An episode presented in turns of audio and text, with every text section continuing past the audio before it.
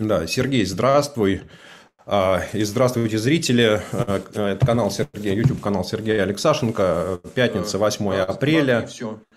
Мы поехали. У кого-то из нас работает Сергей, здравствуй. канал, наверное, у меня. Я все время забываю отключить его. А, вот, соответственно, у меня в гостях профессор университета Сианспо, мой хороший друг Сергей Гуриев, экономист. Да, что там у него там написано на чашке? На чашке, Сианспо. А, сеанс под, да, реклама, реклама хорошего французского университета, так что если у вас есть знание французского языка, то Сергей может вам составить не очень большую, но протекцию. Соответственно, подписывайтесь на канал, ставьте лайки, задавайте вопросы. И мы с Сергеем попробуем сегодня поговорить, ну так, не, конечно, о текущих делах, о проблемах, но э, все-таки постараемся как-то, может быть, чуть больше, более широко взглянуть на мир. Сергей, э, прочитал прочитал. Вот, книжка Сергея Гуриева «Spin Dictators». Эм, и первое, на чем я споткнулся, а как перевести Spin Dictators. Потому что раньше ты говорил, что это такие вот информационные диктаторы. Да? Но вот хорошего английского, э, русского слова для этого дела нет. Вот если можно, давай мы с этого начнем. Да, это правильный вопрос. Э, на самом деле мы действительно раньше называли это информационными автократиями, это слово так или иначе прижилось, но когда мы написали эту книгу для широкой аудитории, редакторы сказали, вам нужно какое-то другое слово, и один наш хороший друг предложил вот по аналогии со Spin Doctors назвать uh, Spin Dictators. И мы действительно выбрали э, такое слово, потому что в английском языке устоялось слово спин-доктор. То, что по-русски называется политтехнолог, по-английски mm-hmm. называется спин-доктор. Тот человек, который лечит проблемы политиков э, манипуляцией информацией. И вот поэтому мы и назвали это spin dictators, потому что это диктаторы, которые используют манипуляцию информацией, поэтому можно их называть информационными автократами или информационными диктаторами. Э, по-французски, вот я даю разные интервью по-французски про эту книгу, и люди говорят про э, диктаторов, которые манипулируют информацией, а по-немецки просто говорят спин-диктатур. То есть спин, э, просто используют э, нормальное немецкое слово спин, которое, конечно, спин, копировано да, из... такое хорош, хорошее немецкое слово, осталось только понять его значение. Да, да. Ну, в общем, Понятно. речь идет о манипуляции информацией. Просто диктаторы, диктаторы Смотри, имиджа, ну вот один, диктаторы один из образа. Угу. Да. Угу. Смотри, а, одно, и один из вот таких вот разделов, которые вы проводите со, с твоим соавтором, с Даниилом Трейсманом, а, состоит в том, что есть, есть вот, что называется, такие кровавые диктаторы, а есть некровавые диктаторы. А, ну, и, условно говоря, вот там вы такой условный провели черту, там тысячи человек, погибающих в год. И при этом вы Владимира Путина отнесли к некровавым диктаторам. А если мы посчитаем 22 года его правления, посчитаем жертв Чеченской войны, второй, посчитаем жертв э, Донбасса 2014 года, посчитаем жертв этой войны, то, в общем, я думаю, что он с лихвой перейдет эту планку. Вам не кажется, что вы погорячились с э, трактовкой Путина, вот как отнесением его вот к этому к информационному диктатору? Да? То есть, это не означает, что он этим не используется, но вообще говоря, вот по классификации. Да, но это, это действительно такой вопрос, как проводить э, черту действительно, кого именно считать. Считать ли, например, чеченскую войну гражданской войной, это можно, наверное, так сказать. Э, считать ли войну в Украине внутренним делом России? Ну, наверное, это все-таки не внутреннее дело России. Но в целом я скажу так, что, конечно, главная черта – это не сколько политзаключенных или сколько а, политических убийств.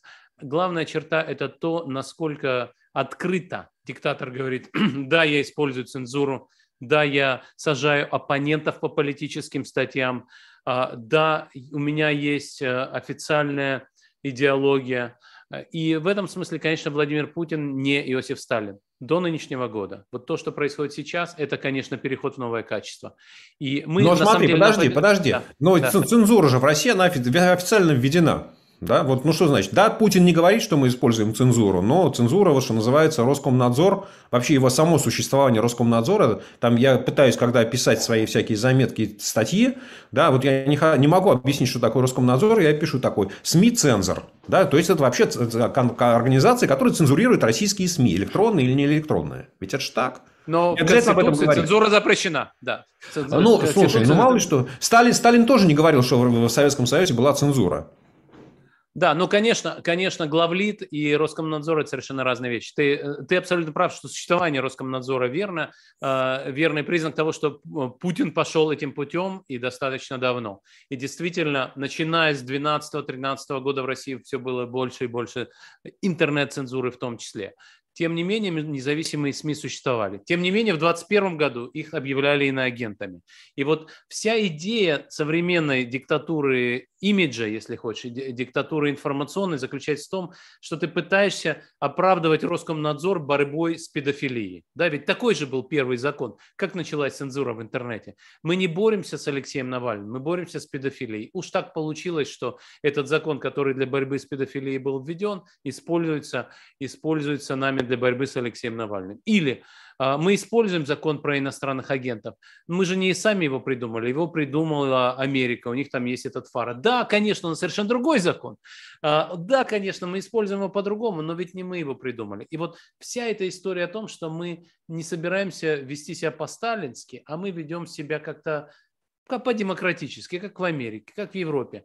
Но вот так уж получилось, что именно к Алексею Навальному и его фонду удалось применить этот закон, что иностранными агентами мы объявляем не депутатов Госдумы, которые получают деньги из-за рубежа, а оппозиционных журналистов и политиков. Поэтому вот, вот это, это, это очень важная история, что мы все время как-то кем-то прикидываемся, кем мы не являемся. Вот это важная история. Сталин не боялся сказать, что мы боремся с оппонентами везде, где мы их только можем найти. Стоп, стоп, стоп, стоп, стоп. А мы с кем боремся? А мы боремся с национал-предателями, мы боремся с пятой колонной. Нет, мы, мы, мы, мы открыто совершенно боремся с теми же самыми людьми, называем просто их другими терминами. Это, у нас это нет началось троцки... сейчас. У нас нет троцкиско-зиновьевского блока, но у нас есть там иностранные агенты, у нас есть пятая колонна. Но иностранными агентами мы же боремся не потому, что они занимается политикой против нас. Мы их даже в тюрьму не сажаем. Мы говорим, просто назовите себя иностранным агентом. Ничего сложного, да. Алексей Навальный до э, этого приговора сидел в тюрьме по делу Ивраше. Какая-то, какая-то, в общем, э, ну как и, и в Америке жуликов сажают. А как же? Mm-hmm. Налоги там э, не платят, э, обманули несчастную компанию Евроше. Да, Евроше сказала, что у нас не было никакого ущерба. Тогда мы нашли российскую компанию, которую он якобы обманул. И вот вся эта история, она как раз о том, что мы пытаемся посадить человека не за политическую деятельность, а потому что он жулик. И Владимир Путин так об этом и говорит. Вот сейчас ситуация меняется. И вот в прошлом году организацию Алексея Навального объявили экстремистской. И вот это, конечно, политическая статья. А Лилия Чанышева сидит в тюрьме, за политическую деятельность. И прямо так это и предъявляют. Да? А вот, поэтому это, это качественное изменение. А до этого, ну, иностранный агент, мы же не говорим, что нельзя быть иностранным агентом. Сергей, а может вы поспешили написать, может вы поспешили написать книжку и отнести Путина куда-то? Вот смотри, я просто смотрю там, да, а, в 2000 году твой соавтор э, э, Даниил вместе со Шлейфером написали статью под названием «Нормальная страна» где говорили, что Россия, вообще говоря, нормальная страна. Прошло какое-то время, и мы точно понимаем, что вот страна ненормальная, причем по очень многим критериям. Может быть, все-таки рано писать современную российскую историю? Рано куда-то классифицировать? Вот там, э, ну, там у вас, да, там можно смотреть на Орбана, да, можно смотреть, не знаю, там на Польшу, там, не знаю, на какие-то европейские страны, на все эти тенденции. Но мы понимаем, что там есть, существует, там, э, существуют выборы, да, и вообще говоря, у Орбана есть вероятность проиграть. Там большая, маленькая, он мешает им, но тем не менее там есть процедура, где он имеет шансы на проигрыш. Мы будем смеяться, там Эрдоган имеет шансы на проигрыш в Турции. Да? А вот Владимир Путин проигрыш, шансов на проигрыш не имеет. Может, все-таки вот как-то подождать с описанием классификации Путина. Да, это, это правда. На самом деле, на самом деле, с одной стороны, Путин не имеет шансов на проигрыш, с другой стороны, некоторые региональные выборы Путин проигрывал. И э, я думаю, что, конечно же, это какой-то недосмотр и все такое прочее, но вот до недавнего времени народ Путина не боялся. И вот нам в этом смысле повезло. Слушай, слушай, писали... слушай, ладно тебе, Слепаков лет 15 назад, Путин страшный, очень страшный, я его боюсь. Ну ладно. Вот именно, это же ирония, это же ирония, да, что Не, э, не, не, не, там, да, там все было абсолютно серьезно. Это, это народ, может быть, не боялся, а кому надо, те боялись. Да, да, да, вот, это очень правильно, очень правильно, что мы говорим о том, что народ думает, что он живет в стране, где бояться не надо. Это изменилось год назад. Вот мы закончили э, рукопись год назад и отдали ее в печать. И вот год назад был опрос Левада-центра в марте 2021 года, который был опубликован в апреле 2021 года. И вот мы отдали рукопись э, в начале мая 2021 года. Нам повезло, что мы написали, вы знаете, вот даже уже есть данные, что 52% респондентов говорят, что они боятся возвращения массовых репрессий. Этого раньше не было. Этот страх был гораздо меньшим. И вот это на самом деле качественное изменение, что люди понимают, что этот режим оперирует в том числе репрессиями. И вот это изменилось. И это не единственный пример. Мы говорим о том, что многие такие диктаторы превращаются в старомодных диктаторов, основанных на страхе, и в других странах. Например, в Венесуэле. В Венесуэле нет никакого ядерного оружия. И тем не менее, был режим Мадура, превратился, э, был режим Чавеса, превратился в режим Мадура, основанный на репрессии и страх. Но это не единственный, не единственный Сергей, э, смотри, результат. А может быть, да. мы должны немножечко о другом тогда говорить. Может быть, мы должны говорить о том, что в принципе инстру... и меняются инструменты политтехнологии. Ну, то есть, так же, как GFK э, там выиграл выборы 60-го года, потому что он там понял или ему объяснили силу телевидения, а Никсон этого не объяснили. Да?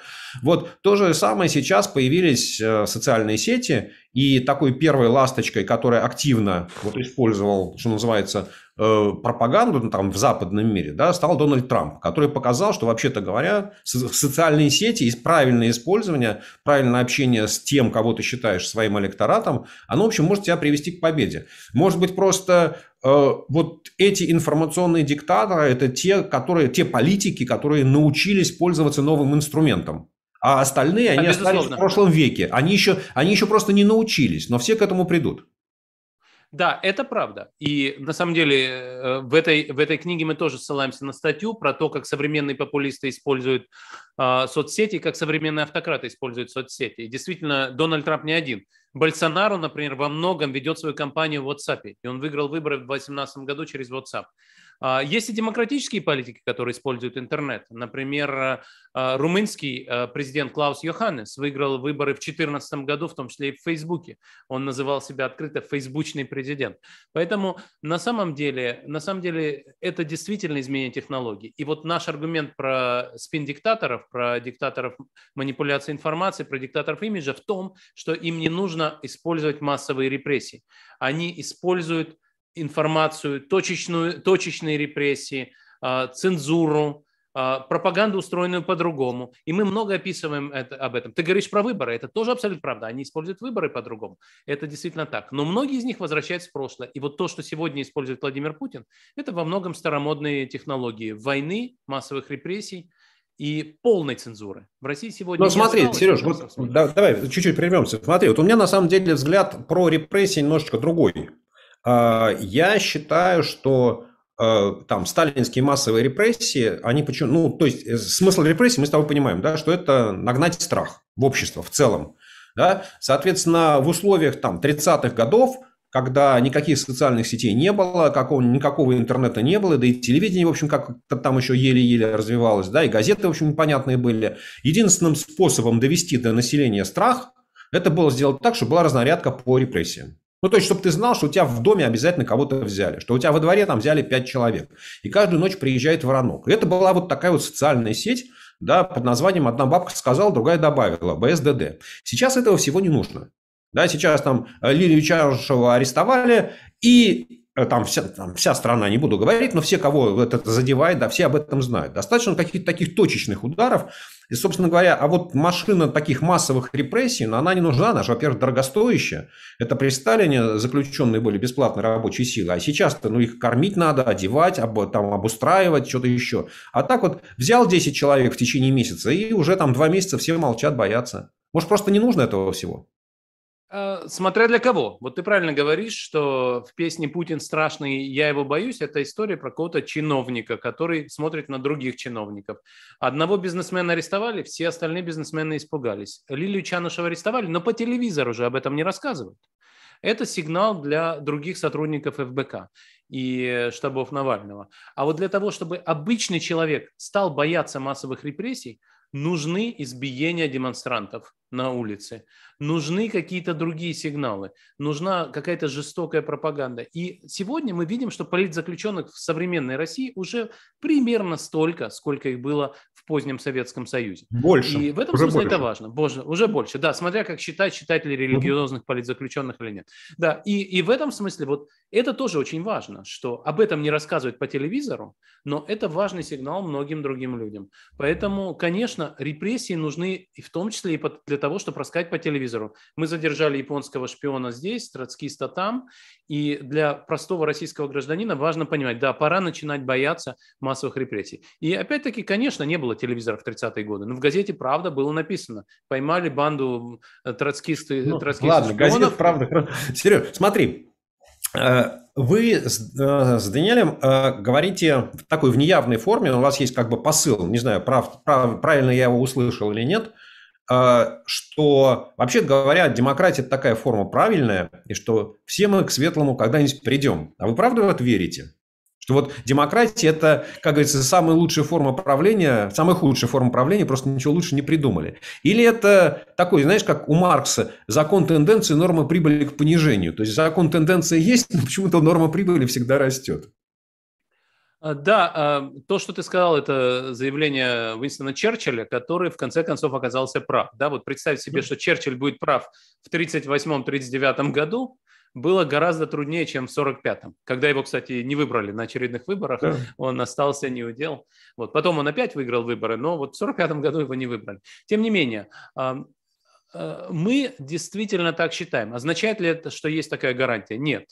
Потому что, например, вот меня очень беспокоит то, что в Китае э, есть э, огромное развитие технологий, в том числе искусственного интеллекта. Есть целый ряд исследований, которые показывают, как Китай, компании, которые занимаются разработками в области искусственного интеллекта, сотрудничают с властью. Власть просит у них э, технологий, чтобы распознавать лица потенциальных активистов или походку потенциальных активистов. Лица за масками сегодня находятся. Да?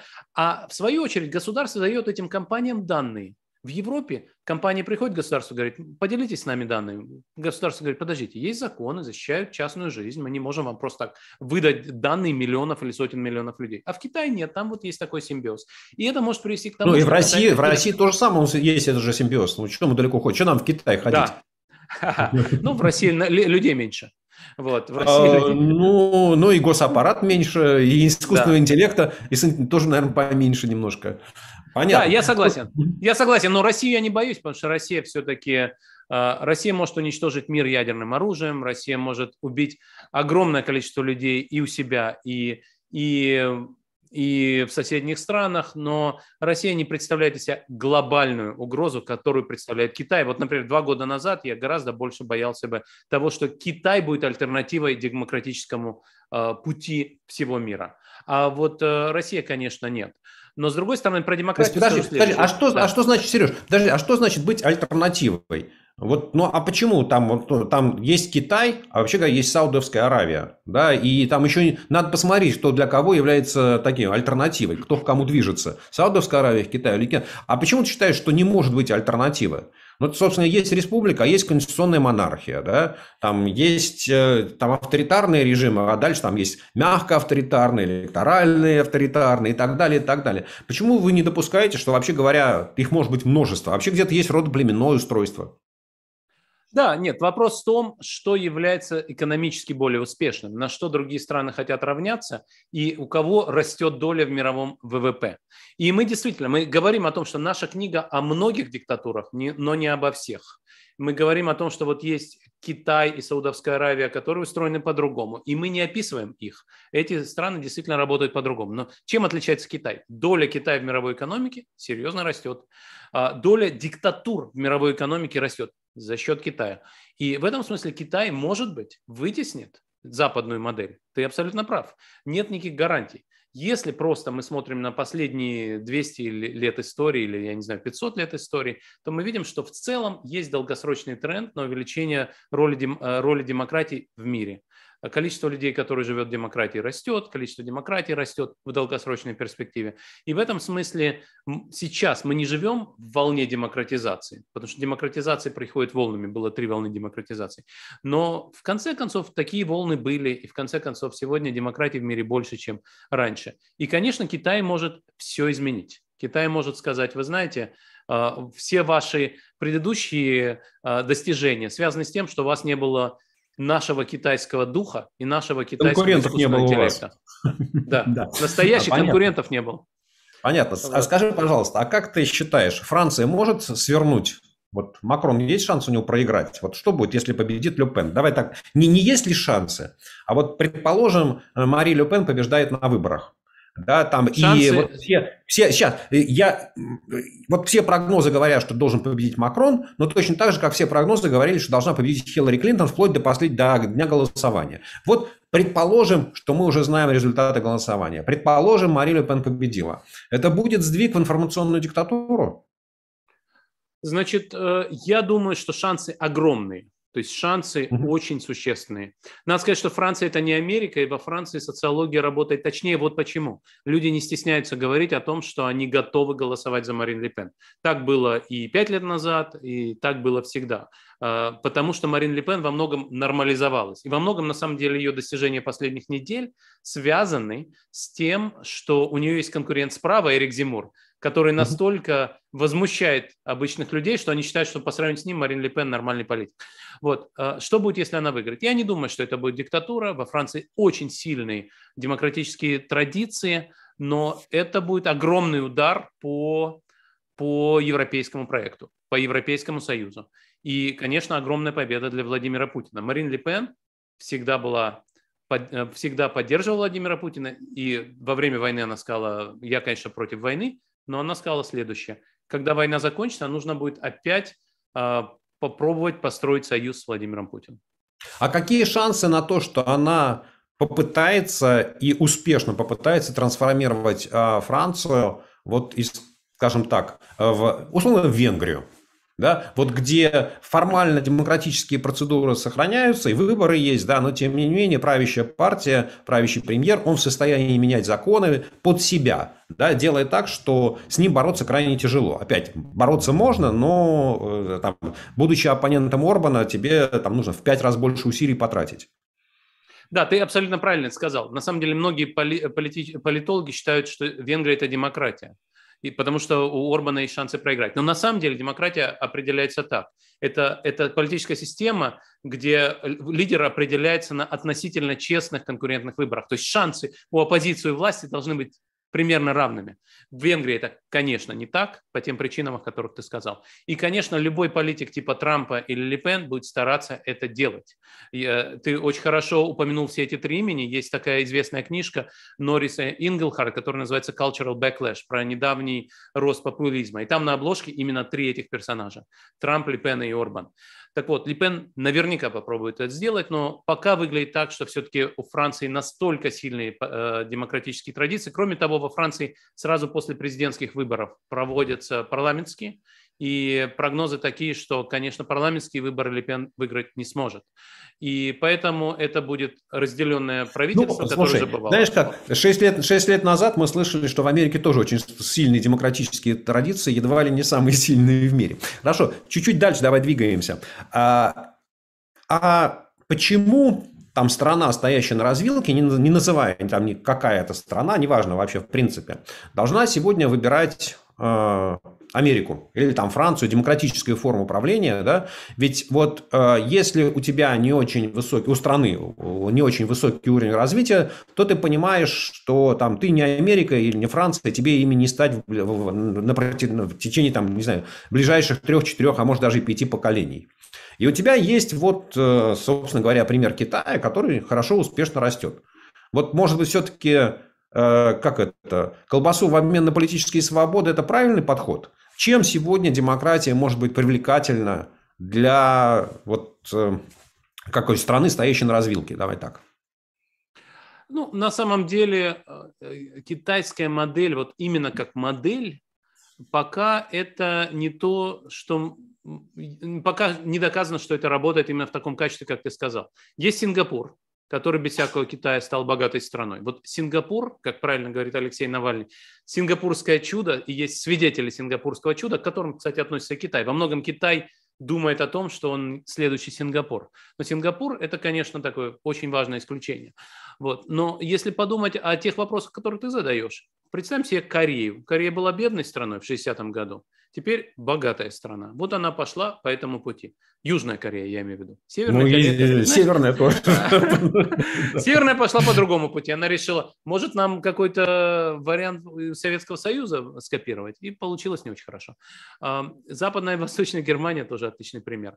Но Чили пошла по западному пути. Да? Сначала это была диктатура, а, ну вот она пошла по демократическому пути и стала богатой страной и осталась демократической страной. Можно все, что угодно говорить про нынешнего президента Чили, но это по-прежнему демократический политик, ну и не то чтобы совсем э, крайне левый, как выяснилось.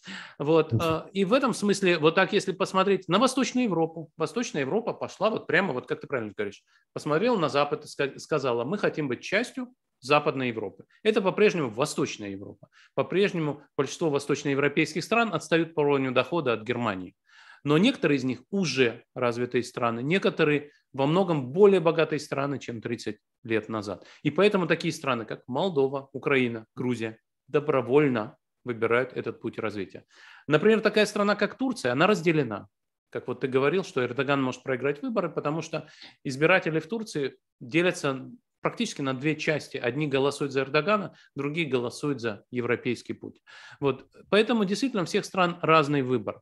Но в целом пока нет такого примера, что кто-то выбрал китайский путь развития и стал богатой страной. Сам Китай станет страной с высоким уровнем дохода только через пару лет. А, ну, Поэтому... слушай, все, все в мире относительно, понимаешь, там Китай за 30 лет там, за своих реформ стал, если сравнивать, да, то он прошел настолько фантастический путь, что вообще мало кто с ним сможет сравниться.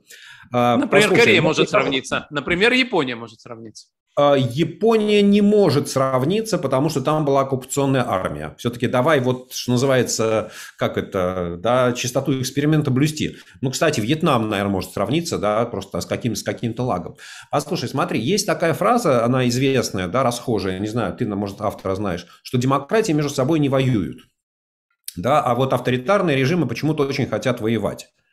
А как тогда жить в этом мире? Вот, вот есть страны, которые демократии, и они считают, что воевать не надо. Да, есть страны авторитарные, и вот мы понимаем, что вот есть Россия, там есть Китай, который вообще экономически, наверное, гораздо больше может денег потратить на свое вооружение.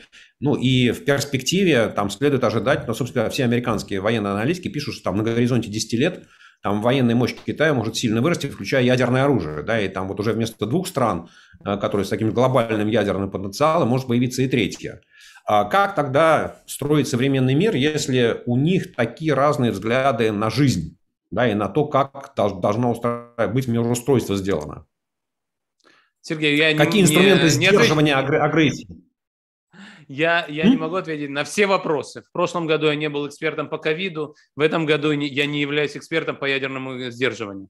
Вот я, я, я, не про, я не про ядерное сдерживание, смотри, нет, нет, нет, да. нет. Вообще, вот, ну, э, вот вообще есть, смотри, был построен как это, а, мир, а, ну, Ялтинско-Потсдамский с учетом там вот все эти международные организации, да, и, соответственно, считалось, что ну, вот на период холодной войны эта конструкция как-то работала, да, хотя на самом деле вот там получилось так, что МВФ и Всемирный банк, они работали на одну половину, а на вторую половину мы добровольно отказались от этого дела, да, то есть она такая, но тем не менее какая-то конструкция работала, и ну, да, конечно, там и США, и Советский Союз вели какие-то агрессивные всякие операции, да, но так, чтобы вот они сами там нападали на как вот и захватывали чужую территорию, такого не было. Да, и там всегда можно говорить, вот у Советского Союза была Венгрия 56-го, Чехословакия 68-го, но и у Америки был Вьетнам, и у Америки была Панама, и, да, и, ну, и, что называется, все были хороши.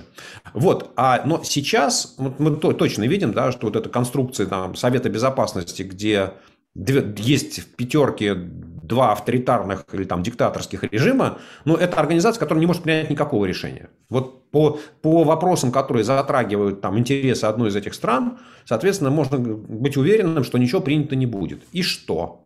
Тупик? А, правильный вопрос. Я думаю, что вот после этой войны ты знаешь, что уже вчера Россия исключили из Совета ООН по правам человека. Приостановили членство. Приостановили членство, да. да. Что это, это, кстати, еще большая проблема, что вы, э, если ты посмотришь на список членов этой комиссии, там кроме России есть еще разные интересные страны. Но э, я думаю, что должна быть какая-то реформа ООН, да, потому что то, что туда входит Россия, которая развязала агрессивную войну против соседней страны, не в первый раз, да, но вот сейчас это совсем невозможно игнорировать. Поэтому я думаю, что будет какая-то реформа ООН после этой войны. В целом, я бы хотел сказать, что мы в нашей книге как раз пишем об этих вопросах. Почему? Потому что вот при холодной войне был, была возможность для условного латиноамериканского военного диктатора, который убивал своих оппонентов десятками тысяч. Почему? Потому что была холодная война, и американцы говорили, сукин сын, но наш сукин сын. Когда кончилась холодная война, этого стало гораздо меньше. И возник совершенно другой порядок. Да, ООН осталось, но во многом вот эти самые международные организации начали работать, как будто они являются подразделениями коллективного Запада. Стали уважать законы, стали уважать права человека, возникли новые большие международные э, э, НКО, типа Amnesty International, Human Rights Watch. Многие люди их критикуют, и, наверное, их есть за что критиковать, но тем не менее это то, чего раньше не было. Возникли глобальные медиа, которые показывают тебе нарушение прав человека в самой далекой стране в ту же секунду. И в этом смысле мир изменился, и именно поэтому возникли эти самые спин-диктаторы. Диктаторы, которые пытаются встроиться в этот мир, где есть глобализация, глобальные медиа, глобальные технологии. И эта модель работает лучше, чем модель, где ты просто своих оппонентов а, сбрасываешь с вертолета, убиваешь а, тысячами, потому что это показывают по телевизору, и поэтому потому что западные лидеры не могут с тобой а, больше пожимать руки. И поэтому возникают такие режимы, как а, режим а, Орбана, например, который является демократией, членом Евросоюза. Суверенной демократией является такой. Он, он себя называет нелиберальной демократией. Нелиберальной демократией. Он говорит об этом я понимаю. Правильно я тебя понимаю, что вот э, в современном э, там конструкции ООН никаких реальных способов остановить войну у там западного демократического мира нет? Ну, то есть вот... Ну, да, Россия будет э, накладывать вето. На... А как ты считаешь, а, вот это правильная была позиция, что НАТО сказало, что мы вас не будем защищать? Вот э, у меня постоянно вот идет, скажем, неделю назад мы разговаривали с самым Чарапом, ты его, конечно, хорошо знаешь, и я его пытался вот пробить на этот вопрос. Ребят, вы сегодня отказались защищать Украину, сказав, что это не член НАТО, хорошо, приняли. Но вообще-то говоря, это просто там, ну, где Украина, а где Америка. Вы защищаете интересы Америки. Завтра приходит очередь Эстонии, и встает вопрос, да, там, где Эстония, а где интересы Америки. Начинать из-за Эстонии, э, Литвы, Польши ядерную войну с Россией, ну, там, не, не начнете. То есть, вот что, как можно давить, и вообще, если можно, или вот только поставлять оружие и рассчитывать на то, что у Путин, путинская военная машина сломается? Это правильный вопрос. Это вопрос не ко мне. Ты знаешь, э, то, что называется, сейчас обсуждается то, что называется солями тактик. Тактика солями, где агрессор отрезает, отрезает от Запада кусочки, тоненькие кусочки раз за разом. И есть такой эпизод в английском сериале «Да, господин министр» или «Да, господин премьер-министр», не помню, какой из них. Э, там как раз э, советник говорит министру, Давайте я вам расскажу, что такое солями тактикс, и вот обсуждает ровно те вопросы, о которых ты говоришь, только в контексте советского противостояния с НАТО.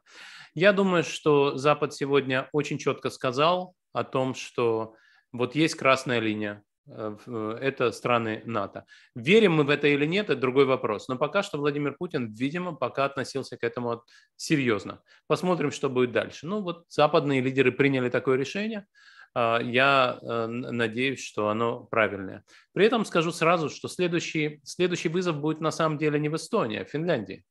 Ты слышал, наверное, что российские власти не считают а, хорошей идеей вступления Финляндии в НАТО. Некоторые из них говорят, что нет, конечно, Финляндия это ничего страшного, мы ни на что не претендуем, но это абсолютно реальный вопрос.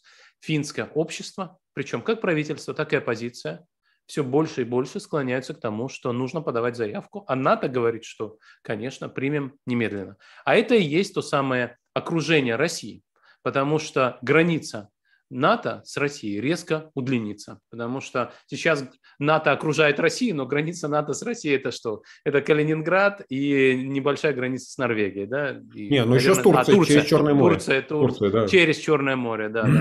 Вот, э, поэтому, поэтому Понятно. Пока а, Сережа, вот смотри, помимо, помимо того, что ты профессор в Парижском университете, ты еще и живешь в Париже. Ну, то есть живешь во Франции. А, а насколько, насколько вот введенные санкции, которые против России, вообще затрагивают жизнь рядового француза? Просто во Франции очень специфическая электроэнергетика, да, в основном на атомных электростанциях, поэтому там рост цены на газ не сильно вас задевает. А вообще вот есть какой-то эффект? Что-то на вас влияет или нет? Ну, есть цена на бензин. Цена на бензин гораздо выше. Но надо понимать, что в Европе же цена на бензин в основном это налоги. То есть, когда, грубо говоря, глобальная цена на нефть существенно растет, цена на нефть увеличивается непропорционально. А, то есть, грубо говоря, раньше бензин стоил э, полтора евро за литр, а сейчас два. Вот, угу. несмотря на то, что цены на нефть выросли в два раза. Вот, но это много, это, конечно, много. То же самое относится к тому, что если ты топишь свой дом каким-нибудь там дизельным топливом, то это тоже стоит существенно дороже. А, а это является прав... электоральным фактором, фактором изменения позиции избирателей? Да, является. Это является фактором, и и Марин Ле Пен, э, на самом деле в основном не Марин Ле Пен, а центристская правая кандидат Валерий Пикрес, у которой нет никаких шансов. Например, когда ее спрашивают, она все-таки центристский нормальный кандидат, ее спрашивают, а надо вводить нефтяное эмбарго и газовое эмбарго? Она говорит, что в принципе-то надо, но к этому надо было бы подготовиться сначала, а так как мы не подготовились, то и не надо. Вот. Это та самая партия, э, которую на прошлых выборах представлял друг Путина Франсуа Фион, угу. вот, который, который во Франции осужден и, видимо, проведет в тюрьме несколько лет. Но он уже вышел из всех российских советов угу. директоров. Угу. Вот. Э, но это тот самый человек, который приезжал к Путину и рассказывал, что в России с ковидом все хорошо, а во Франции все ужасно, нельзя на улицу выйти, жить невозможно. Слушай, ты сам произнес эту фразу про нефтяное эмбарго. Э, вот, что называется, как это, подставился, я не знаю, или подбросил мне мячик. Э, как считаешь, это хорошая идея? С точки зрения давления на Россию, давай сейчас рассмотрим. Да, да, это, я считаю, что это единственный следующий важный шаг, который Запад может предпринять, чтобы нанести удар по российскому бюджету. Вот, потому что, и, и тут есть разные варианты, есть вариант нефтяного эмбарго, есть вариант газового налога. И вот как ты правильно говоришь, что во Франции в основном э, источник энергии – это э, ядерные, э, ядерные электростанции, атомные электростанции. И поэтому эффект э, удара по Франции большого не будет. Но есть страны, которые серьезно зависят от российских нефти и газа. Германия, Италия, Нидерланды. Восточная Европа, ну, Восточная Европа обычно говорит, что чем, чем больше удар по России, тем лучше, потому что там есть вопросы безопасности, а не цены mm-hmm. на электричество. Но Германия, Германия стоит достаточно жестко и пока не собирается ничего вводить. Но все меняется. Европарламент проголосовал вчера с огромным перевесом э, за введение эмбарго. Жозеп Борель, глава европейской демокра... дипломатии, сказал, это не вопрос, если, это вопрос, когда. И Марио Драги, премьер-министр Италии, страны, которая очень сильно зависит от а, э, российских а, нефти и газа, сказал, что мы должны все-таки выбрать кондиционирование наших зданий или мир. И в этом смысле а, в некотором роде остались только Нидерланды и Германия, которые стоят а, насмерть. Но ты знаешь, в, Кита... в Германии очень уважают, например, нобелевских лауреатов. Нобелевский лауреат Кругман сегодня написал очень жесткую статью про э, Германию и про эмбарго. Он сказал, что вот когда Греция вела безответственную бюджетную политику, Германия читала лекции и требовала э, болезненных реформ. Теперь э, в Германии пришло время отвечать за свою безответственную энергетическую политику. И, может быть, нужно э, тоже принять какие-то издержки на себя. Но твой вопрос, он про Россию. И мой ответ здесь такой, что в российском бюджете существенную роль играют нефтегазовые доходы. А существенная часть российского нефтегазового экспорта – это Европа. Поэтому, так или иначе, такой удар будет достаточно существенным. Ну, с газом, знаешь, как получается следующее, что э, технологически э, и Россия, и Европа гораздо больше связаны через газ, да, потому что для «Газпрома» это там три четверти экспорта, а экспорт это, там, не знаю, 35% его объемов производства. А с точки зрения денег и для бюджета, и для платежного баланса России нефть гораздо важнее. А с точки зрения нефти, ну, по морю ее же можно куда угодно везти. Да, ведь если смотреть там на статистику продаж российской нефти, то на первом месте Германия, куда приходит нефтепровод «Дружба», а на втором месте стоят Нидерланды, но ровно потому, что это торговый центр. Да? То есть пришли, там, перегрузились или прям так поплыли дальше. То есть трейдеры там сидят. Поэтому ну, вот, у меня ощущение, что если вот что-то делать с нефтью, то, вообще говоря, приведет просто к перераспределению нефтяных потоков. То есть российская нефть будет уходить со скидкой в Индию и в Китай, ну, а, соответственно, Европа будет покупать нефть с Ближнего Востока, ну, или там, не знаю откуда, из Анголы. Да, и эффект э, на Путина будет минимальный. Во-первых, во-первых, не минимальный. Во-первых, не минимальный. Даже в этом сценарии, если Россия будет продавать со скидкой, она де-факто будет терять деньги. А, а Европа не замерзнет при этом, потому что Европа будет покупать э, ту же самую нефть, как ты сказал, из другого источника. Это будет неэффективно, потому что сейчас как раз транспортные плечи построены оптимально, а, а потом, видимо, Европе нужно будет доплачивать дополнительные цены для, за транспортировку, но тем не менее. Значит, вторая история здесь заключается в том, ты упомянул трейдеров. Большинство трейдеров – это западные компании.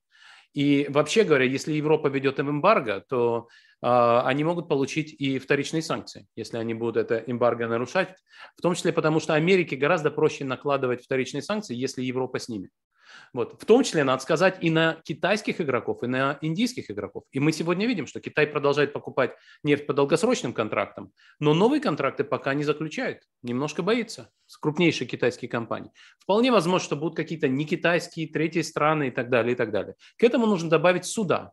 Суда где-то страхуются страховщики все западные. Да? Все, это, все это э, на самом деле становится не, не таким простым делом. Перена, пере, перенаправлять э, нефть э, по, по морю можно, это абсолютно так, но не так просто. Есть еще одна интересная история, это налог на нефть. Наложить на российскую нефть налог, деньги с этого налога складывать на специальный счет, чтобы потом из этих денег платить репарацию Украине, например. Такая есть история. Такая же есть история, кстати, и про газ. А, вот, ввести такой большой налог, чтобы а, эти деньги собрать и потом раздать э, бедным домохозяйствам в Европе, которые страдают от более высоких цен на электричество. Но в целом уже сейчас, как ты видишь, из-за бойкота частных компаний экспорт, очевидно, сокращается. Мы не знаем насколько, но есть разные оценки, что может быть на 2,5 миллиона баррелей в день он сокращается. Нет, ну это многовато. Сейчас. Это треть. 2,5 миллиона с учетом нефтепродуктов, да? это треть, а просто сырой. Да. Красиво, смотри, у нас Ну, тобой... нет, это, это, это, оценка, это оценка Международного энергетического агентства. Я, я думаю, что она такая. Смотри, нам, мы с тобой хорошо знаем, что у нас с тобой через 7 минут начинается другое непубличное мероприятие. Вот, поэтому я хочу последние 5 минут, что называется, потратить на другую тему. А как тебе действия российских властей? Вот в, в условиях... Сейчас, сразу, э, вот как ты их оцениваешь, да? И второе, э, собственно говоря, вот как ты можешь, если предсказать, куда они будут двигаться? В сторону госплана да, где все будет, э, вот, что называется, под государственный контроль, включая объемы, цены и так далее. Или будут допускать там, приспособление экономики через вот, высокую инфляцию. Да, ну, потому что другого варианта нет. Либо ты все распределяешь натурально, как Мадуро да, э, в Венесуэле под присмотром армии, либо ты разрешаешь ценам регулировать все. А, я сразу скажу, что касается оценки российских властей. Российские власти сделали один очень умный ход, а именно – выбрали себе вот этот показатель курса доллара и через него сигнализируют, что ситуация под контролем. Mm-hmm. Вот как я тут беседовал с коллегами, говорю, вы люди молодые, вы не помните, когда доллар стоил 60 копеек. Они говорят, мы не знаем, что такое копейки. Вот. А я говорю, а у нас на газете «Правда» каждый день печатали курс доллара, 60 копеек. Вот. А, и слово «правда» по-русски означает «правда», truth. Вот. Да. Так что все знали, что правда в том, что 60 копеек. Так вот, это типичная диктатура информации. Да? Мы mm-hmm. сигнализируем при помощи одного показателя, что все нормально, все под контролем.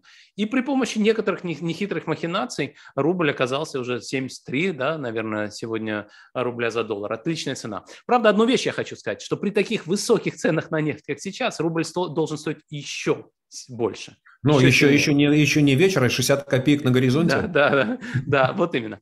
Вот, поэтому, поэтому это на самом деле вот такой смешанный инструмент. Это с одной стороны экономика, а с другой стороны это пропаганда. И в этом угу. смысле это очень эффективный ход. И люди по всему миру спрашивают, так что, санкции не работают? Рубль 73 рубля э, за доллар. Как так? Тут есть, кстати, еще один элемент. У меня есть подозрение, что это в том числе не только для западных лидеров 73 рубля за доллар, но и для Путина лично. Приходит это самое главное для него, конечно, конечно, да, я согласен. Приходят люди и говорят, мы справились с проблемой.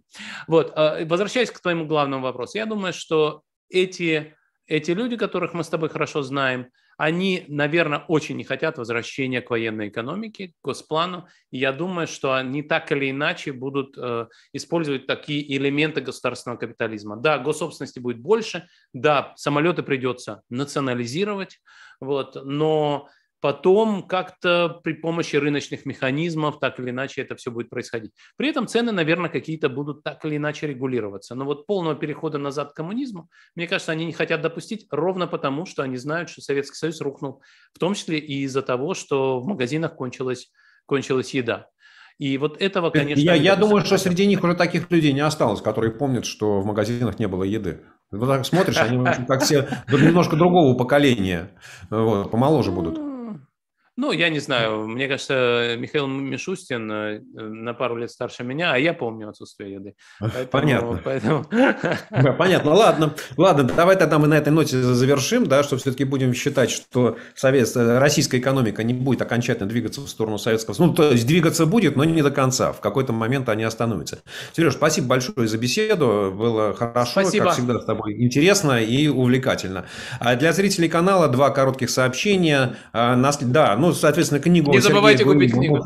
Да, можете купить ее в электронном формате, вам ее точно доставят. В бумажном, скорее всего, до России она не дойдет. Но во всем остальном мире ее можно найти. Вот, соответственно, на следующей неделе у меня во вторник будет вторник, следующей неделе, это День космонавтики, 12 апреля. Вот, и я пригласил к себе Михаила Кокорича. Это единственный или самый крупный российский такой частный бизнесмен. Сейчас, к сожалению, живет уже не в России, да, вот уехал, занимающийся космическими э, исследованиями, ну, не исследованиями, да, космическим бизнесом, бизнесом в космосе. Соответственно, будем с ним говорить о том, где находится современная космонавтика, какие там есть бизнес-возможности, ну, мимо которых э, советская, российская космонавтика проходит мимо. А в пятницу 15 апреля у меня в гостях Дмитрий Орешкин. Ну и, соответственно, будем говорить уже о таких глобальных политических вопросах. Спасибо еще раз большое. Всем хорошего окончания дня. Сереж, до встречи